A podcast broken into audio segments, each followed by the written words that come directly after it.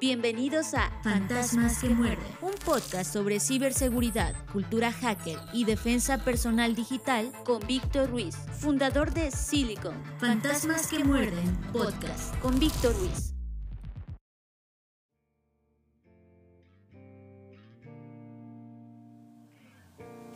Bienvenidos a Fantasmas que Muerden, podcast de ciberseguridad, cultura hacker y defensa personal digital. Yo soy Víctor Ruiz, fundador de Silicon, y les doy la más cordial bienvenida a este episodio. Como saben, este podcast es un espacio de comunicación a través del cual nos mantenemos compartiendo ideas, tendencias e información con la finalidad de crear conciencia alrededor de la ciberseguridad. Les pedimos que nos dejen sus comentarios, preguntas y sugerencias en nuestras redes sociales. Apreciamos mucho todo lo que nos comparten y continuamente buscamos hacer innovaciones con la finalidad de que este espacio sea de utilidad para toda la comunidad. Un anuncio importante es que Silicon es ya un centro acreditado de entrenamiento de Easy Council, por lo cual podemos ofrecer el portafolio completo de esta organización certificadora internacional, incluyendo una de las certificaciones más solicitadas por las organizaciones en la actualidad, la Certified Ethical Hacker o CEH. Si buscas obtener alguna certificación en el transcurso de los siguientes meses, platica con nosotros para que puedas conocer los descuentos y los plazos que tenemos disponibles para toda la comunidad. Y ahora sin más, vamos a la primera sección.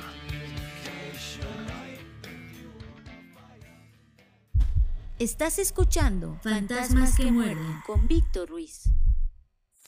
Descifra, conoce lo que hay y debe haber dentro de la mente de todo hacker. Descifra en Fantasmas que muerden con Víctor Ruiz.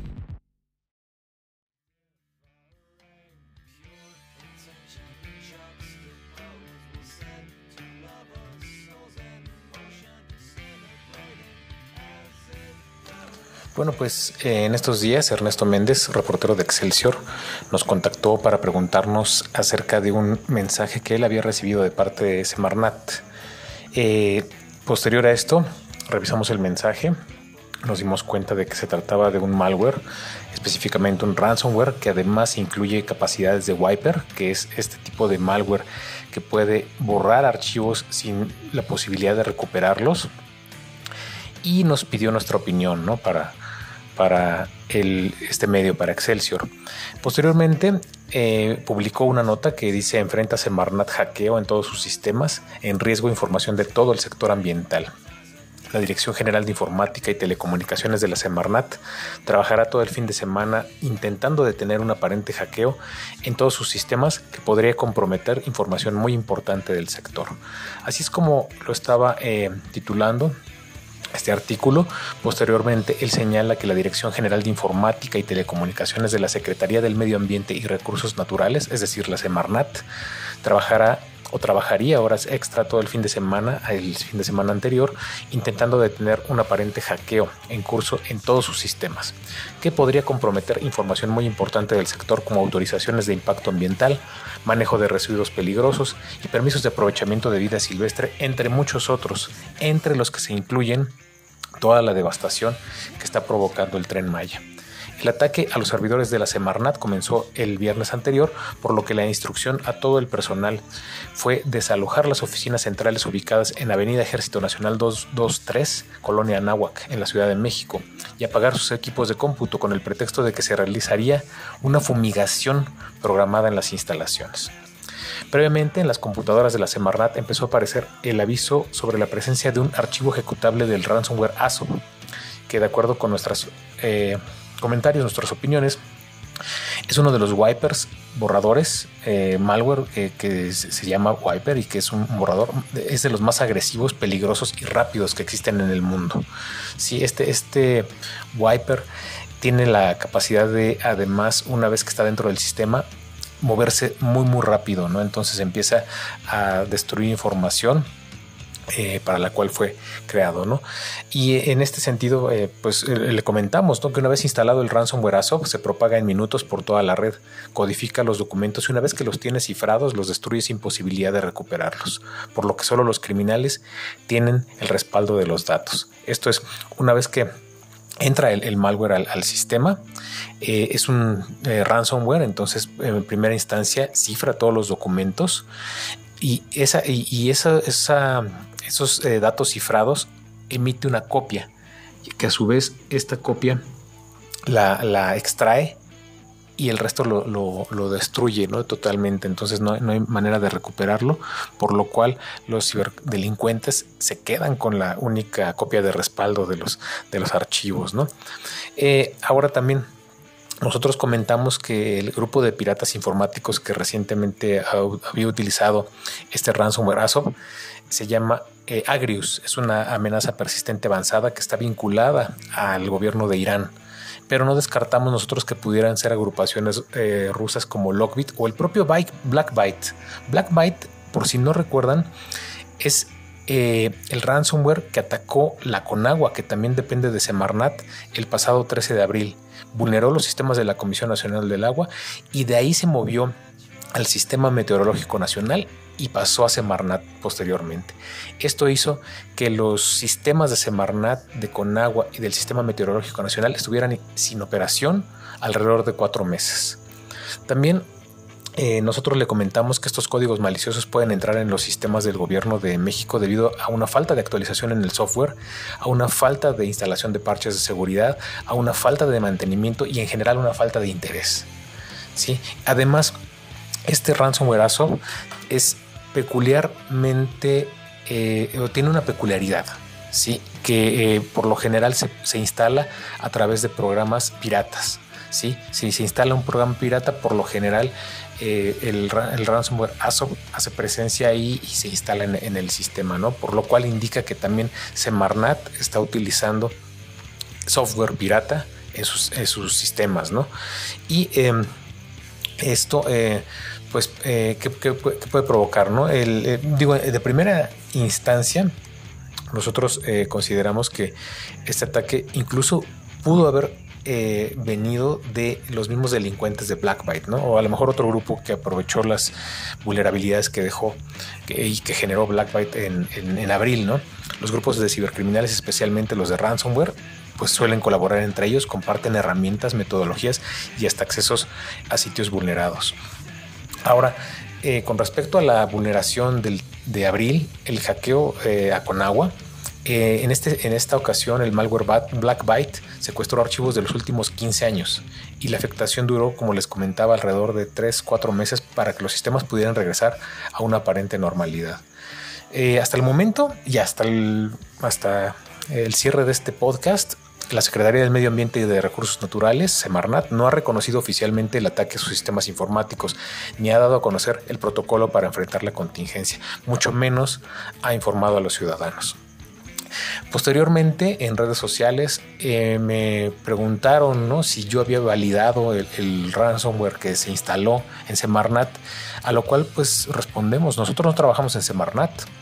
Nosotros no somos los encargados de validar si se instala o no un ransomware en, en Semarnat. En todo caso, lo tiene que hacer la gente de sistemas de Semarnat.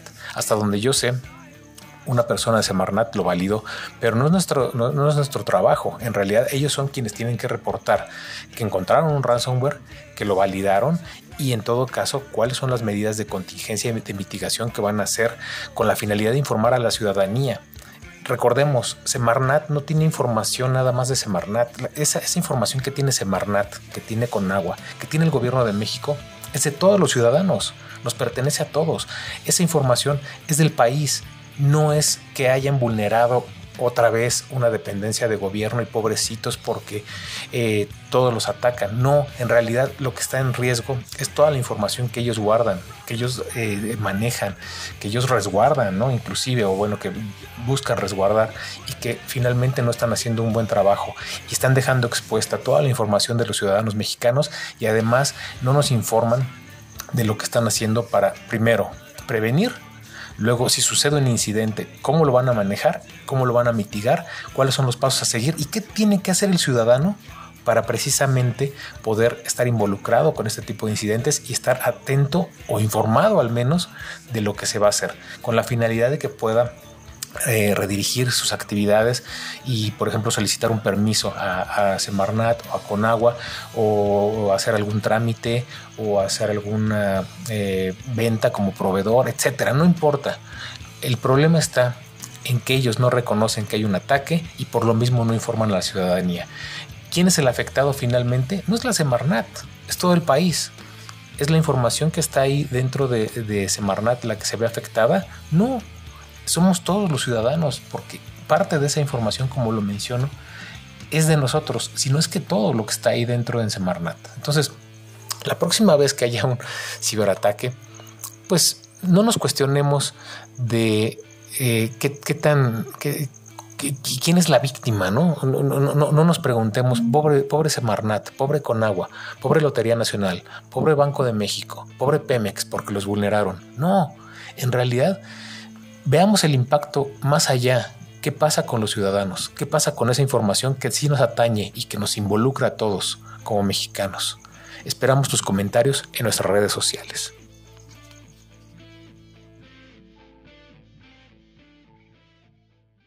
Escuchas Fantasmas que muerden con Víctor Ruiz.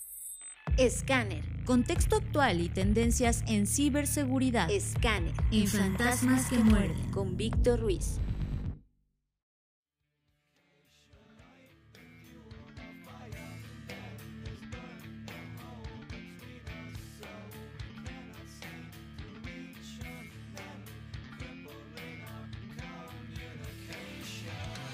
Parece que todavía estamos muy lejos de 2024, pero en realidad ya no falta mucho.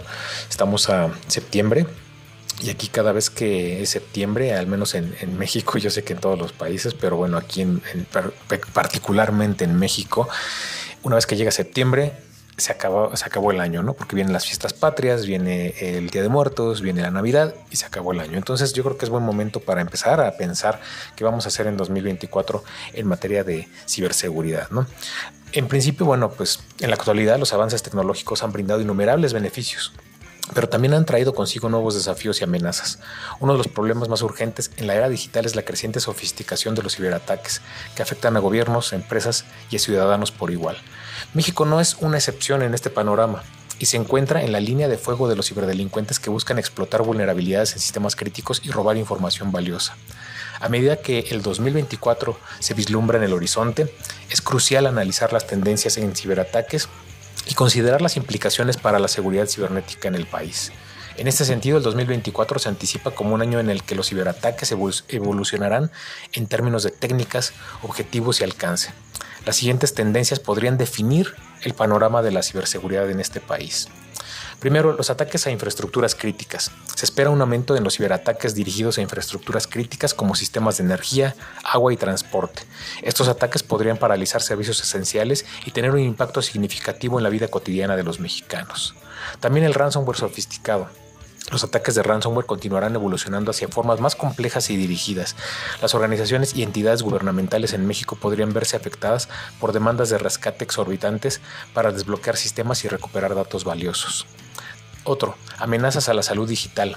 Con la creciente adopción de la telemedicina y la digitalización de registros médicos, se espera un aumento en los ataques dirigidos al sector de la salud en México.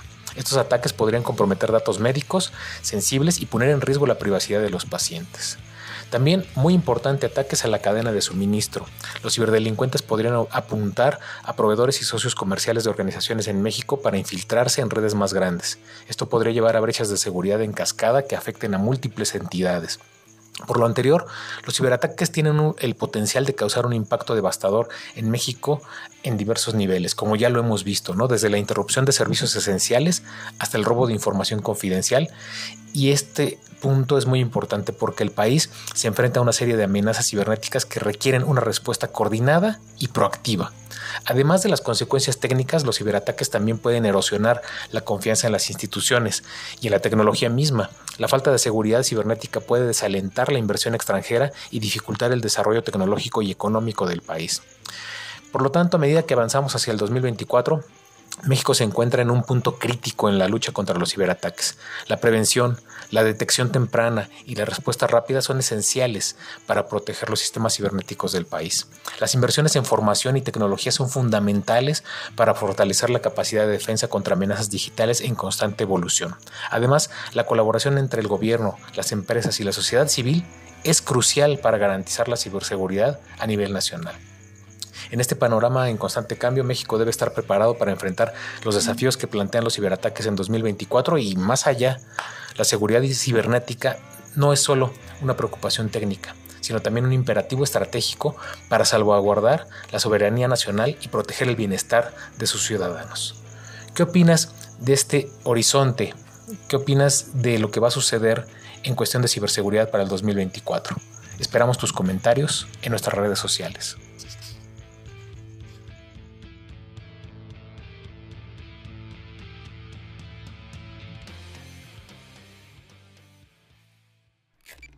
Esto es Fantasmas que muerden con Víctor Ruiz. Hackerpedia, lo que necesitas saber acerca del mundo del hacking. Hackerpedia en Fantasmas que muerden con Víctor Ruiz.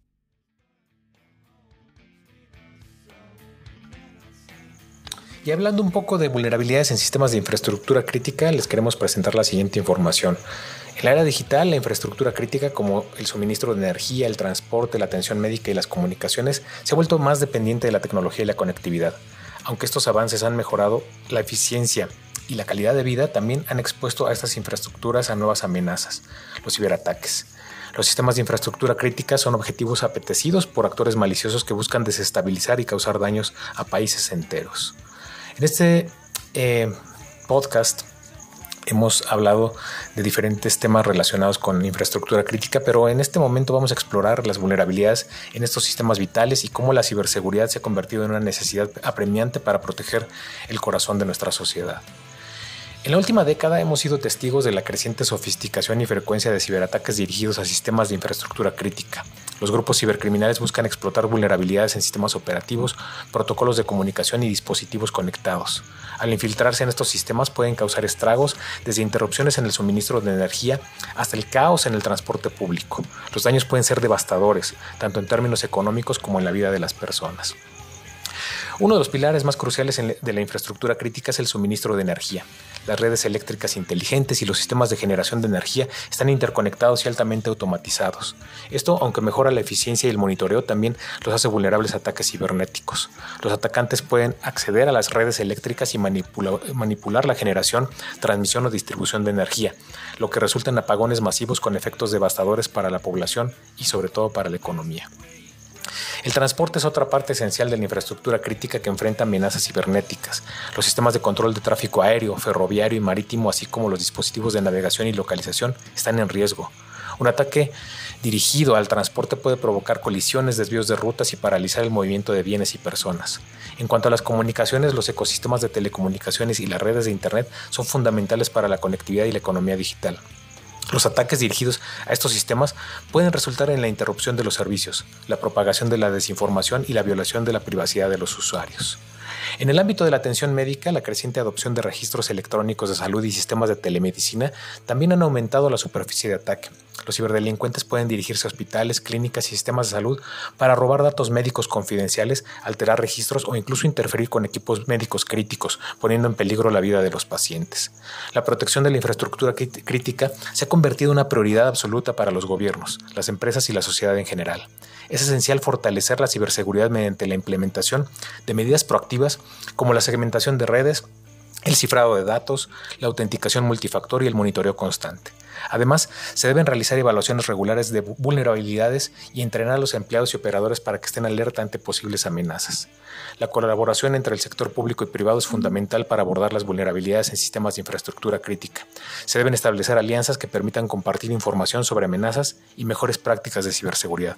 En última instancia, proteger la infraestructura crítica es proteger la sociedad en su conjunto. Solo mediante una conciencia constante de las amenazas cibernéticas y una acción coordinada podemos salvaguardar el corazón de nuestra civilización en la era digital. ¿Qué opinas de la protección a la infraestructura crítica? ¿Crees que tiene sentido? Esperamos tus comentarios en nuestras redes sociales.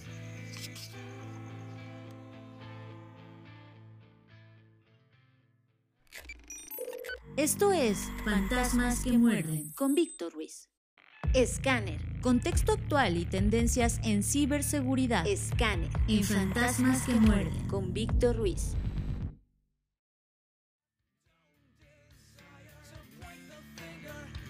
Seguimos hablando de tendencias y de acuerdo con un análisis de la Unidad de Investigación de Silicon, los ataques de ransomware se mantendrán como una amenaza contra las organizaciones en el país.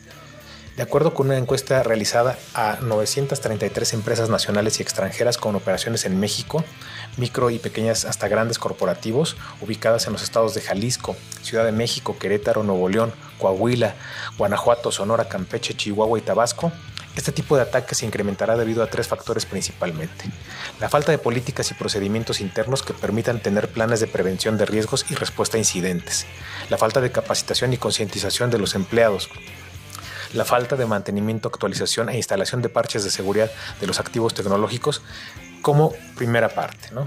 También, de acuerdo con las conclusiones del análisis, si bien los ataques de ransomware a veces se mantienen privados eh, eh, y, no se dan a conocer al público, son algo común y representan una fuente importante y recurrente de interrupción del negocio. Los cibercriminales continúan con sus ataques porque para ellos es un modelo de negocio que funciona.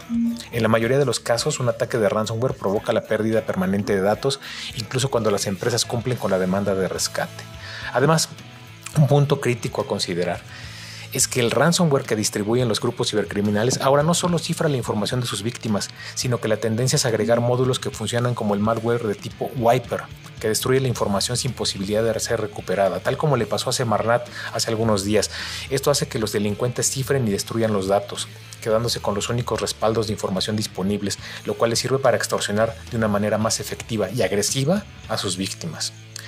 Entre los 933 encuestados, solo el 12% de aquellos cuya organización había experimentado un ataque de ransomware exitoso pudieron recuperar completamente todos sus datos después del ataque, mientras que un 88% perdió datos que no pudieron recuperar de las empresas en el análisis de la unidad de investigación de Silicon que informaron que habían experimentado un ataque de ransomware exitoso y pagaron el rescate, el 92% experimentó intentos de extorsión adicionales y el 66% pagó tarifas adicionales más allá de la demanda inicial del ransomware. Los ciberdelincuentes se están volviendo cada vez más audaces en sus demandas de ransomware y no les dan a sus objetivos otra opción que ceder y pagar para recuperar sus datos y así poder restaurar las operaciones diarias. Como resultado de este problema continuo y creciente, el 71% de las organizaciones encuestadas afirmaron que esperan que el gasto para estar preparados contra el ransomware aumente en los próximos 12 a 18 meses. En este sentido, las organizaciones necesitan establecer estrategias y procesos actualizados, en particular en el segmento crítico de la recuperabilidad de datos y sistemas. Un aspecto fundamental es que el análisis de la unidad de investigación de Silicon enfatiza que no importa lo que haga una empresa, es muy poco probable que recupere por completo los datos robados. En otras palabras, no se recomienda pagar el rescate. Otro hallazgo es que los datos de la nube se están convirtiendo cada vez más en un objetivo para los ciberdelincuentes que realmente quieren dejar a las empresas inoperables, por lo que las organizaciones tienen que aumentar continuamente sus gastos de preparación contra el ransomware. De acuerdo con este mismo análisis, el 82% de los encuestados les preocupa que sus copias de seguridad puedan verse comprometidas por ransomware. En este sentido, la implementación de medidas como la protección de los datos en la nube y las copias de seguridad a través de tecnología y cifrado verificados por blockchain, así como el almacenamiento de datos en una infraestructura completamente separada e independiente del proveedor, puede prevenir estos tipos de pérdida de datos, al mismo tiempo que ofrecen un retorno de la inversión en términos de prevención. ¿Qué opinas sobre este panorama? ¿Está algo oscuro para el país, para México? ¿Cómo es en tu país? ¿También se presenta un panorama, digamos, algo complejo, algo complicado? Esperamos tus comentarios en nuestras redes sociales.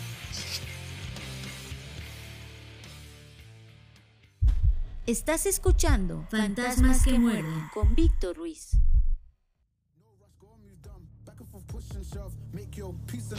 Antes de finalizar este episodio queremos recordarles que Silicon es un centro acreditado de entrenamiento de Easy Council, por lo que tenemos disponible todo el portafolio de cursos y certificaciones de esta organización certificadora internacional. Para más detalles puedes consultar la página www.easycouncil.org. Invierte en ti y en tu futuro, no dejes pasar la oportunidad de agregar una certificación de este nivel a tu currículum. Otro punto importante es que te vamos a recordar que lanzamos una campaña en Patreon para que puedan colaborar y apoyar este podcast. En este momento te puedes sumar en el nivel de cibercolaborador, el cual ofrece a los mecenas contenidos especiales, información exclusiva, ebooks, costos especiales en asesoría personalizada, así como descuentos en talleres, cursos diplomados y bootcamps de Silicon. Visítanos en www.patreon.com diagonal fantasmas que muerden. También les pedimos que nos dejen una reseña o una calificación en las plataformas de podcast en donde nos escuchan. Y les pedimos que nos envíen sus comentarios a nuestras diferentes redes sociales para que nos hagan saber los temas que les gustaría escuchar, porque este es un espacio abierto para que toda la comunidad participe y genere valor.